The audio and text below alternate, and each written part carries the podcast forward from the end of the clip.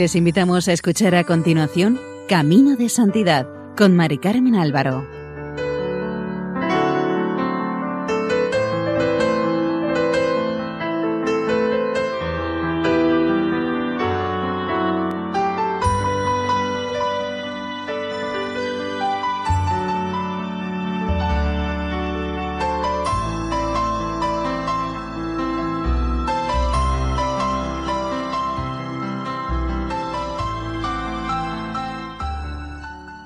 Nuestra más cordial bienvenida al programa Camino de Santidad elaborado por el equipo de Radio María en Castellón. Les ofrecemos hoy el capítulo dedicado a Santa Beatriz de Silva y a la venerable Sor María Ángeles Sorazú.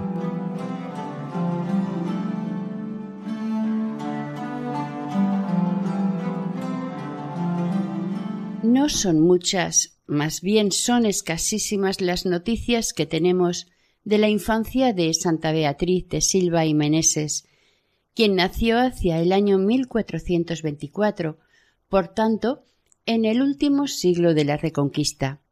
Su abuelo don Pedro Meneses había conquistado en 1415 para el reino de Portugal la plaza de Ceuta era capitán del ejército portugués y primer gobernador de la recién conquistada plaza, además de conde de Viana de Alentejo. Estaba emparentado con los reyes de Portugal y Castilla. En la conquista de Ceuta también había intervenido don Ruy Gómez de Silva, descendiente igualmente de los reyes de Portugal y Castilla, cuyo comportamiento supo apreciar su capitán hasta el punto que le ofreció la mano de su hija Isabel Meneses, segunda de sus hijos, de los cuatro que había tenido en su matrimonio. Esta sería la madre de nuestra santa. El matrimonio se llevó a cabo en 1422 y su vida transcurría entre Ceuta y Montemayor, pueblo portugués del Alentejo de la diócesis de Évora, fronterizo con España, del cual también era alcaide don Ruy Gómez de Silva, por concesión del rey de Portugal. Algunos historiadores indican que Beatriz nació en Ceuta, pero la tradición del primer convento concepcionista de Toledo señala a Montemayor como patria chica de nuestra santa. La madre de Beatriz, siguiendo la tradición familiar, era muy devota de la Orden de San Francisco y por ello encomendó la educación religiosa de sus doce hijos a los franciscanos, quienes sembraron en sus almas un amor especial a la Inmaculada Concepción. Uno de los hijos, Juan, tomó el hábito de San Francisco y fundó en Italia una rama franciscana ya extinguida conocida como los amadeístas. Estos frailes eran más radicales en la vivencia del Evangelio. Juan es conocido en la Iglesia como Beato Amadeo de Silva. Por todo ello, nuestra santa estuvo muy influida en su vida por los frailes franciscanos y seguramente se debe a ellos su devoción a la Virgen María en su advocación de purísima, es decir, de la Inmaculada Concepción. Según una tradición, en una de las iglesias de Montemayor se venera una pintura de la Virgen con la cabeza inclinada y los ojos cerrados, sosteniendo sobre sus rodillas al niño Jesús. A su lado están arrodillados San Francisco de Asís y San Antonio de Padua. Al parecer, el rostro de la Virgen es copia del rostro de Beatriz, que era sumamente bella, a la cual hizo posar su padre como modelo. Él quería tener un cuadro de la Virgen para la capilla de su residencia y para ello mandó llamar a un pintor italiano. El artista, al ver a la niña, le dijo al padre que el mejor modelo para pintar a la Virgen sería su hija. Esta, por obediencia, accedió, pero pudorosa como era y abrumada por servir de modelo para representar a la Virgen Inmaculada, no abrió los ojos ante el pintor. De todo ello salió una imagen de la Virgen sumamente expresiva y delicada, conocida con el nombre de la Virgen de los Ojos Cerrados. En 1447, don Juan II, rey de Castilla, contrajo matrimonio con la princesa Isabel de Portugal. Como ésta se tuvo que desplazar a Castilla, pidió a don Pedro de Silva le cediera a su hija Beatriz para tenerla como primera dama en la corte castellana. Nuestra santa tenía entonces veintitrés años, y según se cuenta en la historia anónima manuscrita en 1526, además de venir de sangre real, era muy graciosa doncella y excedía a todas las demás de su tiempo en hermosura y gentileza. Beatriz confió a Nuestra Señora esta nueva etapa de su vida y aunque todavía en aquella época no estaba definido el dogma de la Inmaculada Concepción, era con ese nombre con el que Beatriz le gustaba invocarla. La corte de Castilla residía en aquel entonces en Tordesillas, al oeste de Valladolid, junto al río Duero, pero según las necesidades de la corte, ésta se desplazaba también hacia Madrigal de las Altas Torres, en la provincia de Ávila y viceversa. Como en todas las cortes palaciegas, las intrigas cortesanas, la ambición, la hipocresía y la frivolidad dominaban el ambiente. Y este fue con el que se encontró Beatriz. A los tres años de la llegada de Beatriz a la corte, sus virtudes de bondad, belleza, nobleza y recato, entre otras que antes produjeron admiración, comenzaron a provocar celos entre la gente, sobre todo de la reina Isabel, quien además de un carácter difícil, rayando en la locura, tenía celos de sus damas, pero como queda dicho en especial de Beatriz, celos que se convirtieron en obsesión. Llena de un odio que se fue haciendo cada vez más profundo, la reina comenzó a maltratar y a humillar a Beatriz. Además de reprenderla severamente en público, la aislaba del conjunto de sus nobles damas de compañía, despreciándola por medio de palabras ásperas y cortantes. Aunque la santa soportaba todas estas humillaciones con humildad y redoblaba sus manifestaciones de cariño y lealtad para con su reina, ésta decidió de una vez y para siempre librarse de ella y pensó en asesinarla. Cierta noche llegó Beatriz a sus aposentos llorando e imploró a los pies de una imagen de la Virgen fuerzas para mantenerse fiel en aquella dramática situación. De repente la reina llamó fuertemente a la puerta y con una mirada desorbitada, llevando en la mano una lámpara encendida, ordenó a Beatriz que la siguiera. La reina se dirigió rápidamente hacia la parte baja del castillo, llegando hasta un subterráneo.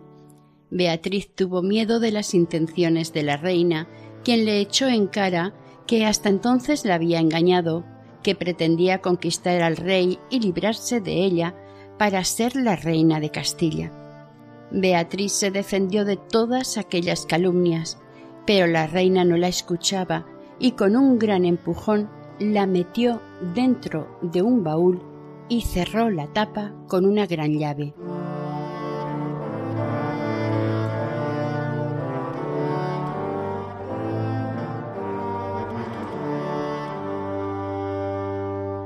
Sobre este episodio cuentan las crónicas que, viendo la grande estimación que todos hacían de la sierva de Dios, la reina hubo celos de ella y del rey, su marido, y fueron tan grandes que por quitarla de delante de los ojos la encerró en un cofre, donde la tuvo encerrada tres días, sin que en ellos se le diera de comer ni de beber. Beatriz, viéndose sin posibilidades de salvación, que moriría sin sacramentos, en total soledad, al comenzar a sentir la falta de oxígeno y viendo que solamente un milagro podría salvarla, se dirigió confiada a la Inmaculada, clamando Oh María Inmaculada, valedme. Y al momento acudió en su defensa la Reina del Cielo. Sigue el cronista. La Virgen María se le apareció con hábito blanco y manto azul, y el niño Jesús en brazos, y luego de haberla confortado con cariño maternal, le intimó que fundara en su honor la Orden de la Purísima Concepción, con el mismo hábito blanco y azul que ella llevaba.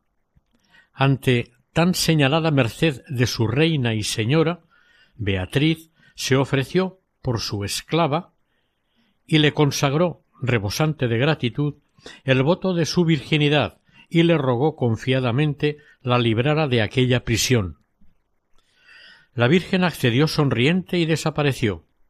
Arrebatada por tal visión, Beatriz permaneció tres días en el baúl, llena de consolación y alegría sin sentir pasar el tiempo.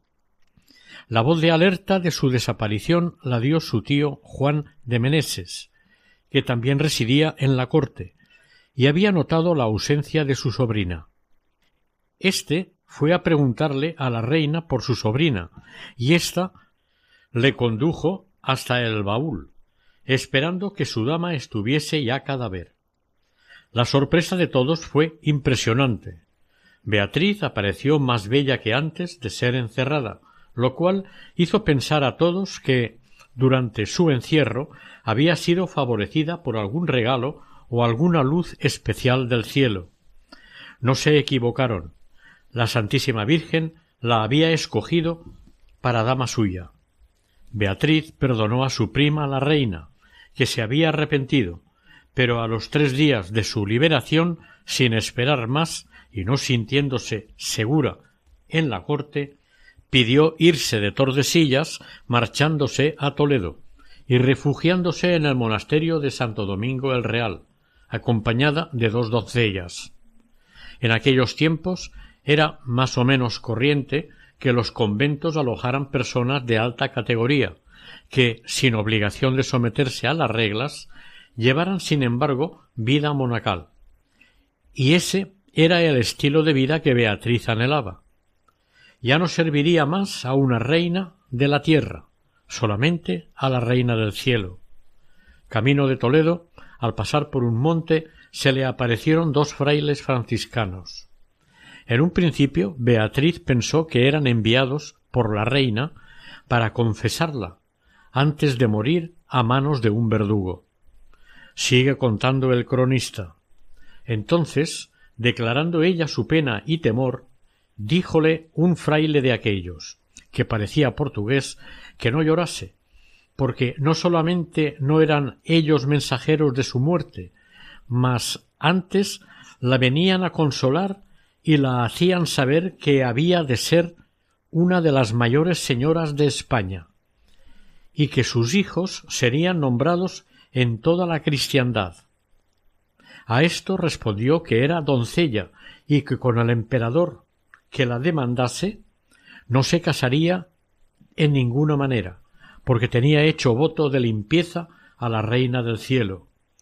Y dijéronle ellos Lo que hemos dicho ha de ser. Sigue describiendo la historia anónima de 1526 cómo después de consolarla, al llegar a una posada y disponerse para comer, desaparecieron aquellos dos frailes misteriosos, y Beatriz creyó firmemente que el Señor le había enviado para consolarla e instruirla a San Francisco de Asís y a San Antonio de Padua, a los cuales celebró fiesta en adelante todos los años. En Toledo en aquel entonces se estaba fundando monasterios y conventos de las principales órdenes, tales como cistercienses, dominicas y clarisas. El motivo específico por el que Beatriz escogió el monasterio cisterciense de Santo Domingo, vulgarmente conocido como el antiguo, no ha llegado hasta nosotros. Pudo ser que conociera a religiosas de ese convento, pertenecientes a la nobleza portuguesa o castellana, o tal vez influyó el haber encontrado en ese monasterio las condiciones más a propósito para la vida retirada que ella pensaba llevar, sin ser religiosa. En este monasterio vivió Beatriz treinta años dedicados a la oración, al sacrificio y al desprecio del mundo. Cortó totalmente con él. Después de pasar los umbrales de la clausura del monasterio, nuestra santa cubrió su bello rostro con un velo blanco que usaría hasta el fin de su vida para ocultar su hermosura a los ojos del mundo y ofrecérsela solamente a Dios.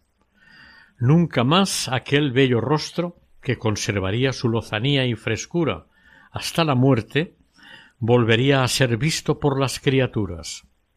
Dice el cronista sobre esto Dende que salió de la corte del rey don Juan hasta que murió, ningún hombre ni mujer vio su rostro enteramente descubierto, si no fue la reina doña Isabel la católica, y la que le daba de tocar, es decir, quien la ayudaba a vestirse, porque aun para comer delante de solas sus criadas apenas descubría del todo la boca.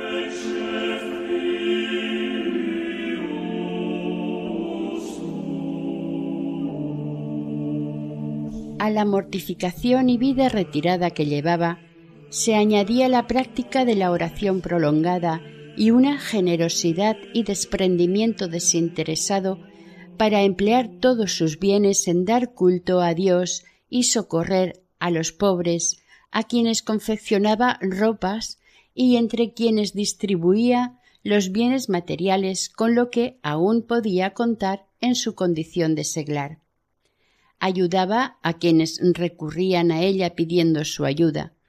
Con sus rentas hizo construir un nuevo claustro y la sala capitular del monasterio donde residía. Además santificó sus ratos libres con el trabajo de sus manos, hilando y bordando. Vivió en total oblación y humildad, sin búsqueda de notoriedad, sin querer destacar en nada, hasta tal punto que no se conserva de ella ningún escrito.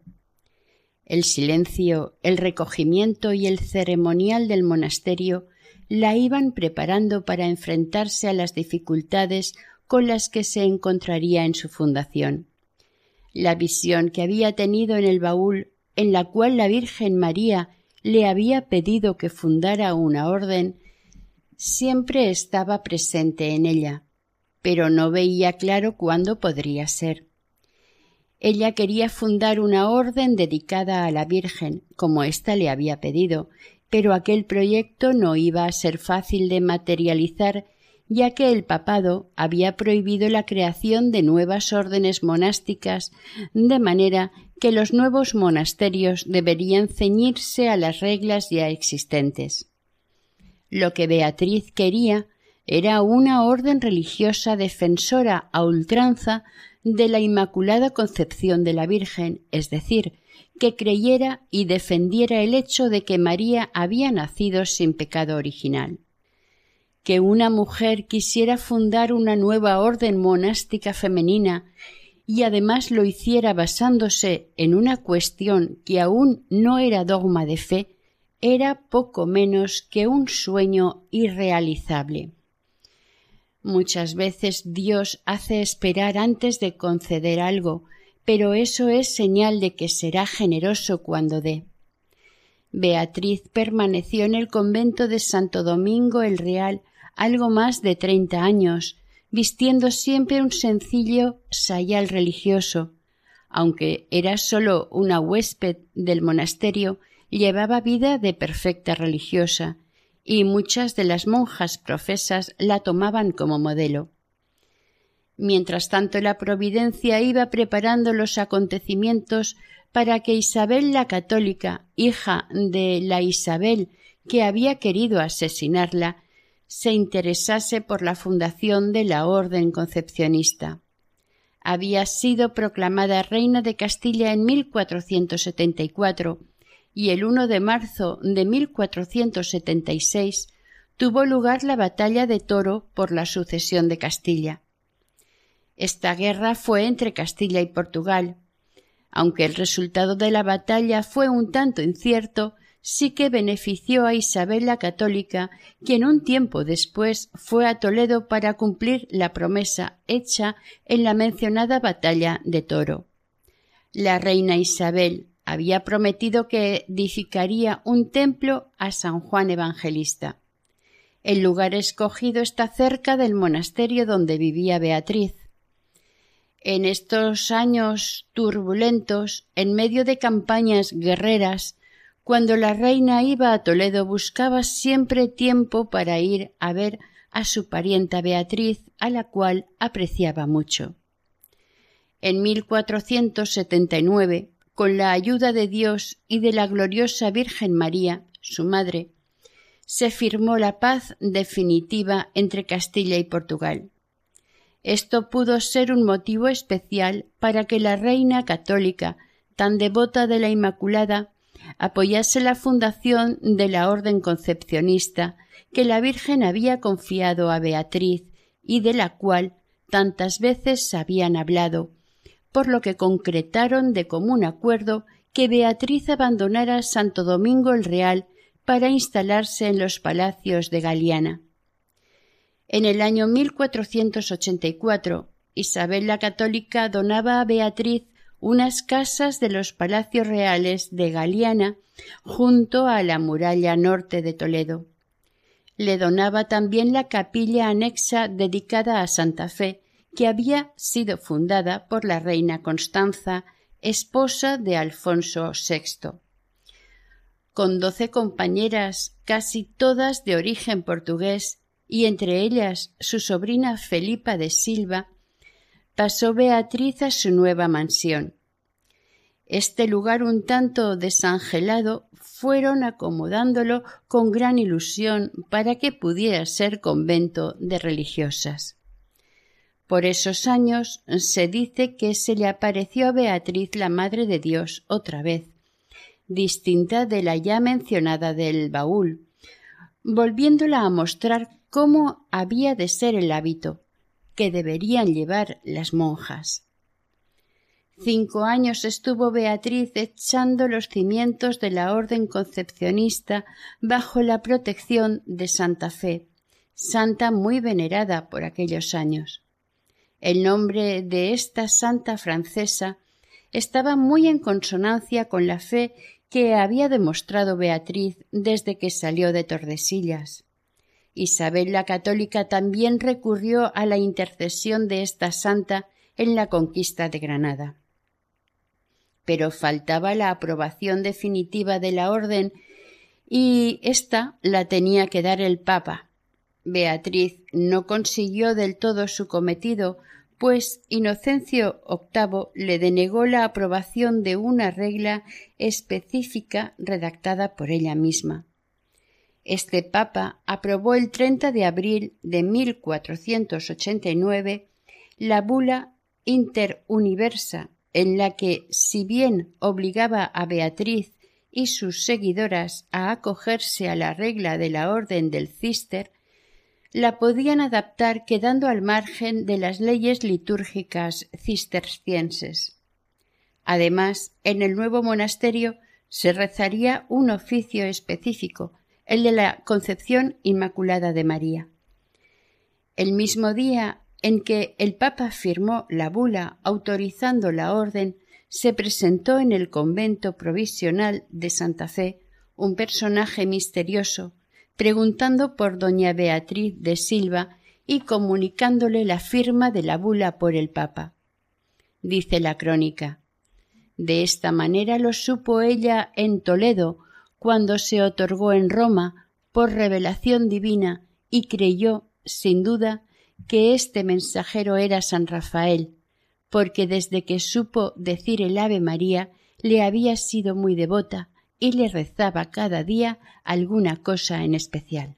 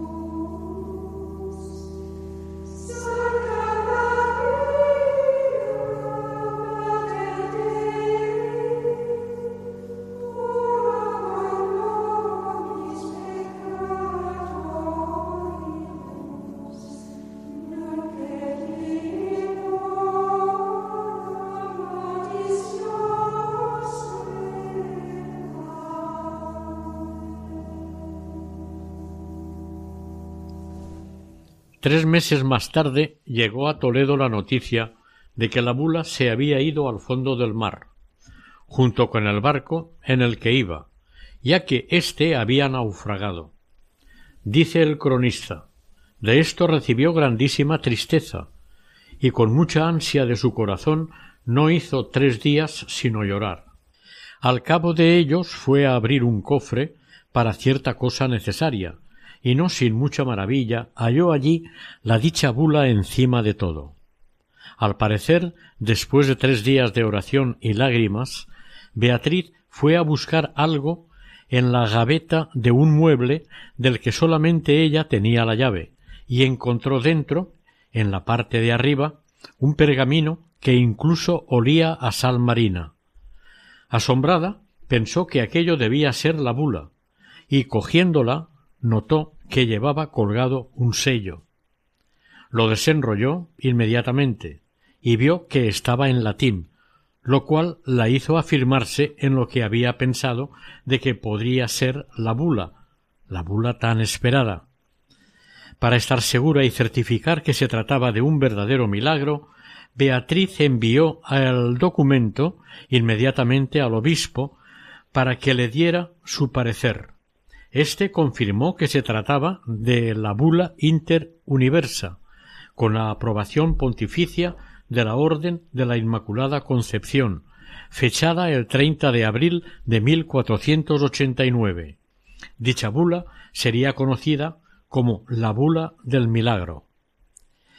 Beatriz siempre estuvo convencida de que el caballero que le había llevado la noticia de la bula había sido el arcángel San Rafael, de quien era devota desde su infancia, como hemos dicho, y él mismo quien la había recuperado del naufragio. Toda la ciudad de Toledo se unió con gran júbilo a la procesión en que se trasladó la bula del milagro desde la catedral al convento de Santa Fe. Todos estos festejos tuvieron lugar en los primeros días del mes de agosto de 1491. Presidió la procesión, la misa pontifical y pronunció el sermón el padre franciscano Francisco García de Quijada, obispo de Guadix, y anunció que a los quince días tendría lugar en la capilla de Santa Fe la toma de hábitos y velos por Beatriz y sus compañeras. Sigue el cronista. Pero a los cinco días, estando Beatriz puesta en muy devota oración en el coro, aparecióle la Virgen sin mancilla, la cual le dijo Hija, de hoy en diez días has de ir conmigo. No es nuestra voluntad que goces acá en la tierra de esto que deseas. Entonces Beatriz informó a su confesor de la visión que había tenido.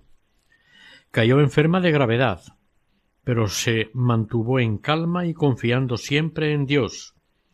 Le ofreció aquello que siempre había querido, ver la realización de la fundación de su orden religiosa. El mismo día 16 de agosto de 1492, que se había acordado para la toma de hábitos, tuvo lugar la tranquila muerte de Beatriz. El mismo padre confesor le impuso el hábito y el velo concepcionista y recibió su profesión religiosa. En el momento de su muerte fueron vistas dos cosas maravillosas. La una fue que, como le quitaron del rostro el velo para darle la unción, fue tanto el brillo que salió de su rostro que todos quedaron espantados, la otra, que la mitad de la frente le vieron una estrella, la cual estuvo allí puesta hasta que expiró, y, daba tan gran luz y resplandor como la luna cuando más luce, de lo cual fueron testigos seis religiosos de la Orden de San Francisco. Santa Beatriz de Silva había sido escogida como estrella para guiar a generaciones de vírgenes que consagrarían a Dios su amor y su pureza, en honor de María Inmaculada, y se iba al cielo para guiarlas mejor desde allí. Según cuenta la tradición, pasaba largas horas de la noche en el coro, estando viva esta señora doña Beatriz, y yendo una vez a Maitines según acostumbraba, halló la lámpara del Santísimo Sacramento muerta, y poniéndose en oración, vióla manifiestamente encender, no viendo quién la encendía. Tras esto oyó una voz. Según ella, después contó que bajamente le dijo Tu orden ha de ser como esto que has visto, que toda ha de ser deshecha por tu muerte. Mas, como la Iglesia de Dios fue perseguida al principio, pero después floreció, y fue muy ensalzada. Así ella florecerá y será multiplicada por todas las partes del mundo, tanto que en su tiempo no se edificará casa alguna de otra orden. Y en efecto así sucedió. Recién fallecida Beatriz se apareció en Guadalajara al padre Fray Juan de Tolosa, franciscano, diciéndole que fuese a Toledo para defender su orden. Las religiosas de Santo Domingo pretendían que el cuerpo de Beatriz fuese enterrado en su monasterio y que se fusionasen con ella sus compañeras, en vez de seguir adelante en la fundación de la orden concepcionista. La intervención del padre Tolosa evitó la extinción de la naciente orden. Cuatro años después surgió otro vaivén canónico al fusionar las comunidades del vecino monasterio de monjas benedictinas de San Pedro de las Dueñas con el de Santa Fe. A raíz de ello surgieron muchos y graves enfrentamientos y discusiones. La abadesa de Santa Fe, madre Felipa de Silva, sobrina de la santa, decidió abandonar su convento y trasladarse al de religiosas dominicas de la Madre de Dios, para vivir así con autonomía su vocación, en la misma ciudad de Toledo, llevándose consigo las reliquias de su venerable tía. Fue entonces cuando intervino la propia reina Isabel, solicitando al Papa Alejandro VI que la orden concepcionista quedase bajo el amparo de la regla franciscana. El aval pontificio definitivo llegó el 17 de septiembre de 1511 a través de la bula Ad Statum Prosperum, que aprobaba la regla de vida propia de la nueva familia religiosa sin tener que someterse ni observar ninguna otra. Finalmente, otro fraile franciscano, el cardenal Cisneros, volvería a encender la lamparilla de la orden concepcionista. Intervino y potenció la nueva orden, empezando un período de expansión, en primer lugar en España, después en Europa y América, fundándose los primeros en México y Ecuador. Trasladó el convento de Santa Fe al que habían ocupado los padres franciscanos, que estaba muy cerca, y apoyó la fundación de nuevos conventos concepcionistas. A este último convento fueron trasladadas definitivamente las venerables reliquias de Nuestra Santa, comenzando a recibir culto público poco después de su muerte. Los menologios donde se recopilan las vidas de los santos de la orden franciscana, cisterciense y benedictina le dieron desde muy pronto el título de beata. Abundan los relatos de favores milagrosos obtenidos por su intercesión. A partir de ese momento la orden empezó a extenderse. En apenas 25 años se fundaron 25 conventos. Algunos de ellos no fueron fundación de nueva planta, sino transformación de beaterios que abrazaban la nueva orden eran tiempos de fervor inmaculista que llevaron la orden a toda España, Europa e incluso América. En 1530 concretamente, el 14 de enero, las concepcionistas llegaron a Veracruz, siendo las primeras evangelizadoras de América. En 1540, el primer obispo de México, el franciscano Juan de Zumárraga, fundó con las concepcionistas el primer convento contemplativo en la Ciudad de México. El 28 de julio de 1926, el Papa Pío XI confirmó el culto inmemorial tributado a Beatriz como beata, con lo que nuevamente podía recibir culto público después de haber estado paralizado por las normas que había dado el Papa Urbano VIII en el siglo XVI, prohibiendo dar culto a quien el Papa no hubiera beatificado directamente. Reanudada la causa de canonización por Pío XII, fue canonizada por el Papa Pablo VI el 3 de octubre de 1976. La gran gloria de Santa Beatriz de Silva es que se adelantó en cuatro siglos a la definición del dogma de la Inmaculada. Nuestra santa no aspiró a honores humanos, sino que persiguió en todo momento la radicalidad del Evangelio, apostando por los valores del reino de Dios. Su vida no se entiende si no es bajo el signo de la Madre de Dios, de la Inmaculada, Santa Beatriz fue una estrella de luz en medio de la oscuridad de aquellos tiempos de luchas y enfrentamientos mundanos, de intrigas palaciegas y explotación del pobre. Renunció a las grandezas del mundo cambiándolo por el mayor tesoro, una vida totalmente en Dios, trabajando y contemplando.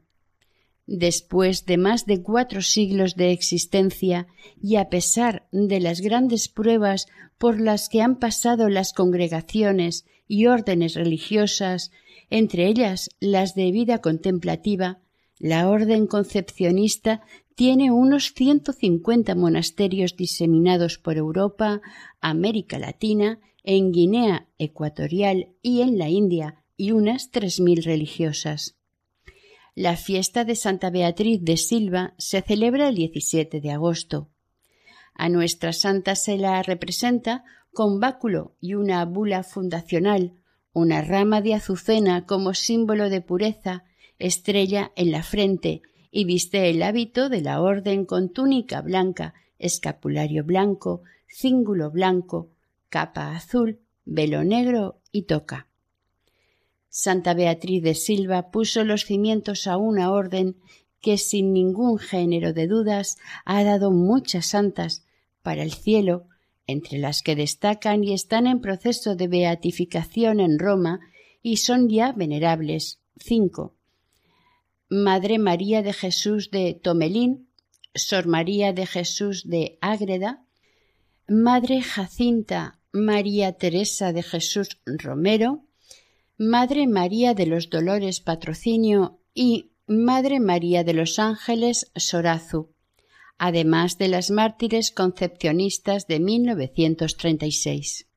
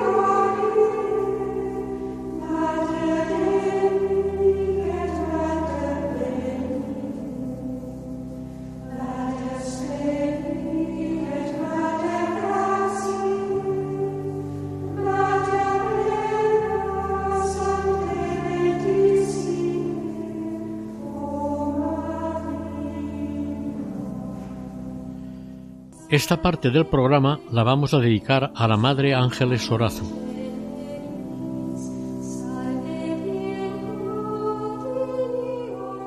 De la Madre Ángeles Sorazu haremos una pequeña reseña. Nació el 22 de febrero de 1873 en Zumaya, Guipúzcoa, y fue bautizada al día siguiente con el nombre de Florencia. Es sorprendente el uso de razón y delicadeza de conciencia que tuvo desde bien pequeña, pues el primer pecado del que se acusaría en sus confesiones generales como una falta de caridad fue el del mal juicio que formó respecto a una mujer. a quien oyó hablar desfavorablemente de una tercera persona. Hacia los cuatro años asistió como parvulita a la escuela de las Hermanas Carmelitas de la Caridad en Zumaya y sobresalió siempre en el aprendizaje del catecismo. Desde los seis hasta los once años vivió con su familia en San Sebastián, asistiendo a la escuela de primera enseñanza, única que cursó y de manera irregular por sus frecuentes enfermedades. En esta época descubrió Florencia que tenía una gran facilidad para profundizar en los misterios de la doctrina cristiana, hasta el punto que la maestra le pedía que los explicara en clase. A los nueve años, respondiendo al deseo de su madre, hizo el propósito de ser santa, aunque lo dejó para cuando cumpliera los veinticinco, pues pensaba ingenuamente que entonces tendría las fuerzas necesarias para no pecar en absoluto. Cuando Florencia tenía once años, recibió la primera comunión e ingresó en las Hijas de María. A los trece se puso a servir durante un año en San Sebastián y después trabajó en Tolosa. A los quince, y por espacio de un solo año, Florencia vivió un período crítico de disipación debido a su afición a pasear los días festivos y asistir al baile suelto, único admitido en aquel tiempo. Así viví como pagana, dirá en su autobiografía. Todo aquello acabó con una conversión fulminante a raíz de una reprensión que le dio su madre con motivo de que volvió tarde de la romería de San Pedro en 1889, cuando tenía dieciséis años. A partir de ese momento, Florencia vivió todavía dos años en Tolosa, trabajando, pero empezó a llevar una vida de absoluto retiro y oración, así como mortificaciones voluntarias. Se hizo socia del apostolado de la oración e ingresó en la tercera orden de San Francisco.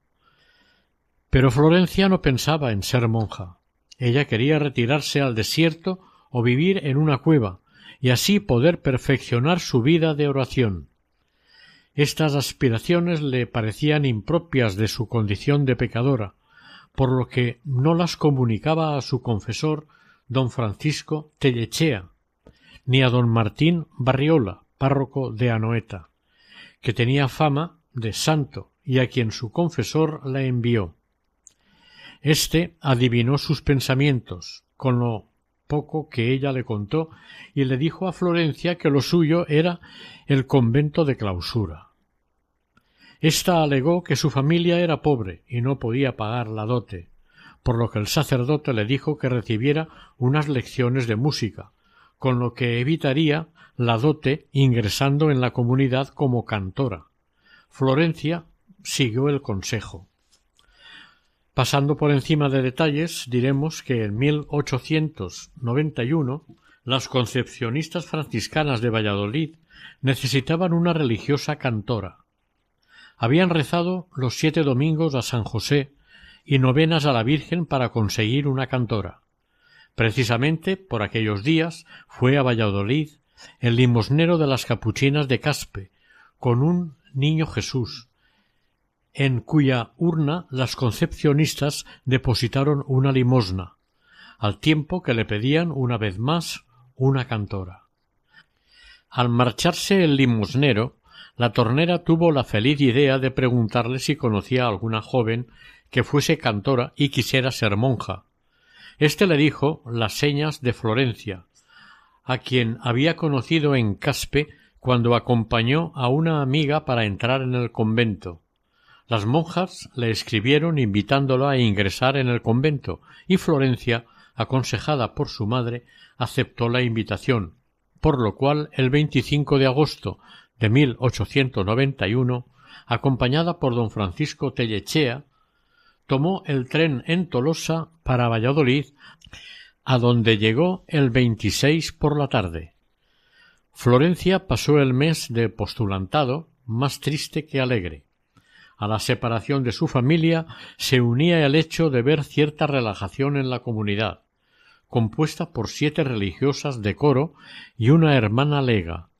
La abadesa y maestra, a quienes puso sus temores, le prometió darle todas las facilidades para que pudiera cumplir la regla, y le aconsejó que tomara el hábito, cosa que hizo el día de San Miguel 29 de septiembre de 1891.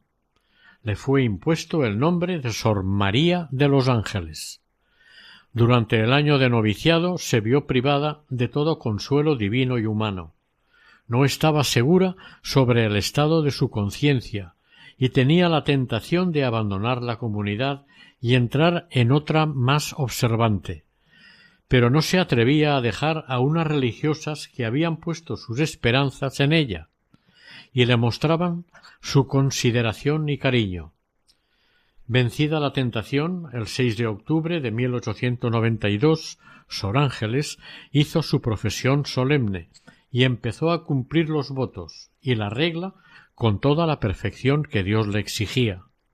En esa misma fecha se consagró a la Virgen, escogiéndola por su protectora, maestra, directora y reina. Este fue el principio de su vida espiritual mariana.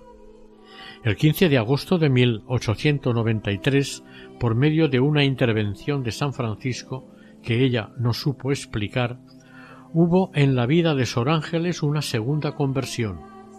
Se propuso consagrar a la oración todo el tiempo libre, quitar al sueño una o dos horas para practicar ejercicios de piedad, mortificarse con el ayuno y penitencias, meditar en la pasión y en los novísimos. Comenzó entonces en su vida un período de purificación o noche mística, al que ella denominó purgatorio de la vida espiritual.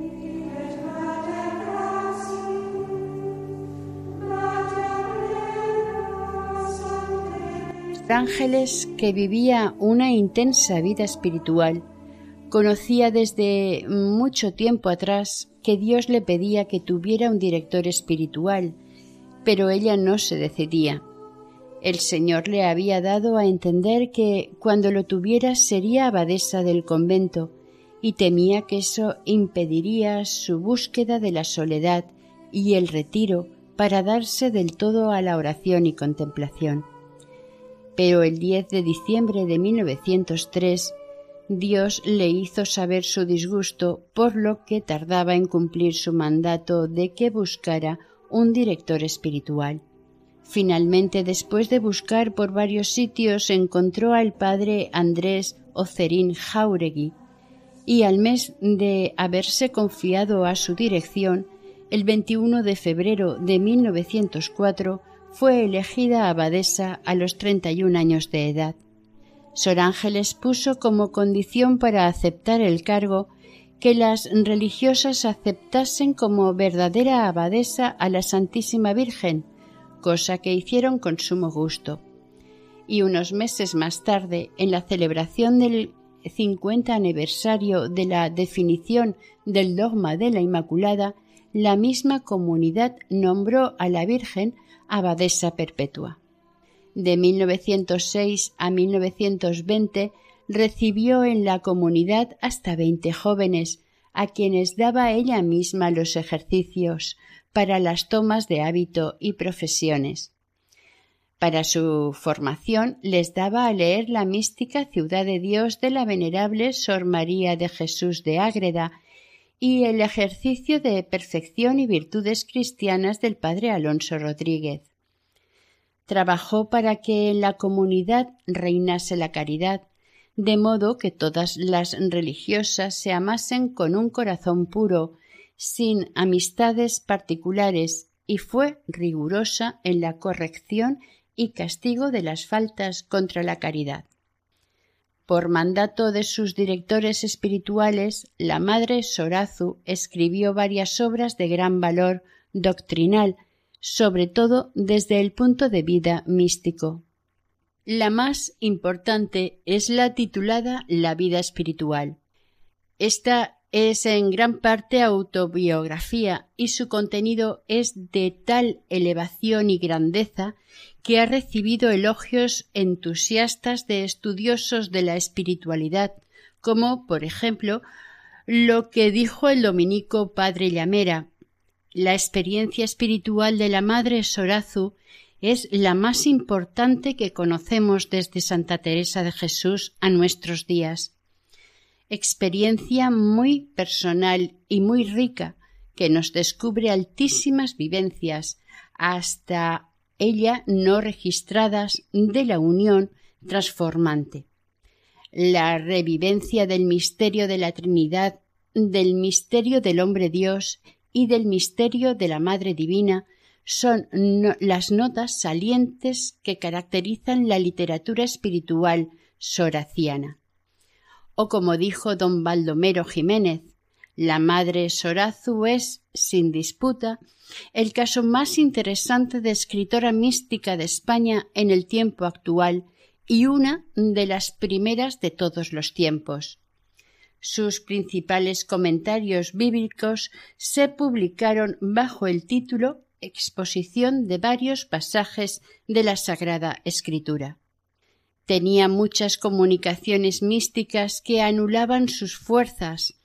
Decía que no podía tener salud mientras tuviera memoria de que hay Dios, pues el alma, con todas sus fuerzas vitales, se siente arrastrada hacia Dios y desempeña mal las funciones orgánicas murió el 28 de agosto de 1921 después de haber pronunciado maternidad divina asistidme.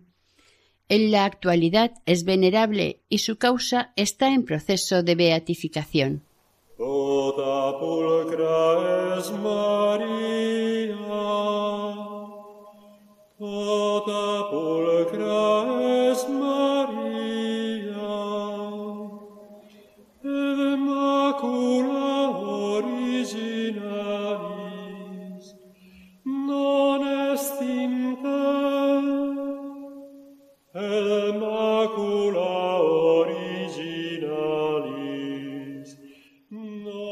Les invitamos a la oración. Oh Dios, que has distinguido a Santa Beatriz de Silva por su altísima contemplación y su amor a la concepción inmaculada de la Virgen María, concédenos por su intercesión vivir en inocencia, buscar las cosas de arriba y gozar de la dicha del cielo. Por Jesucristo nuestro Señor. Amén.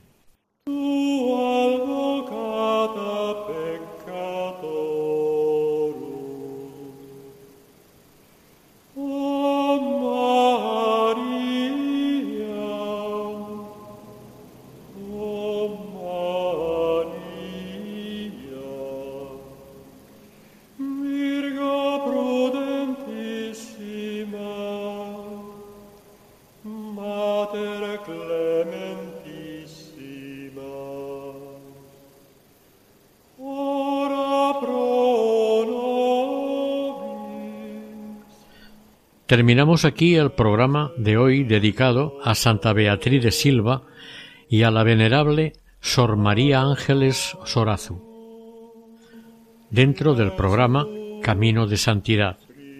Deseamos que el Señor y la Virgen nos bendigan.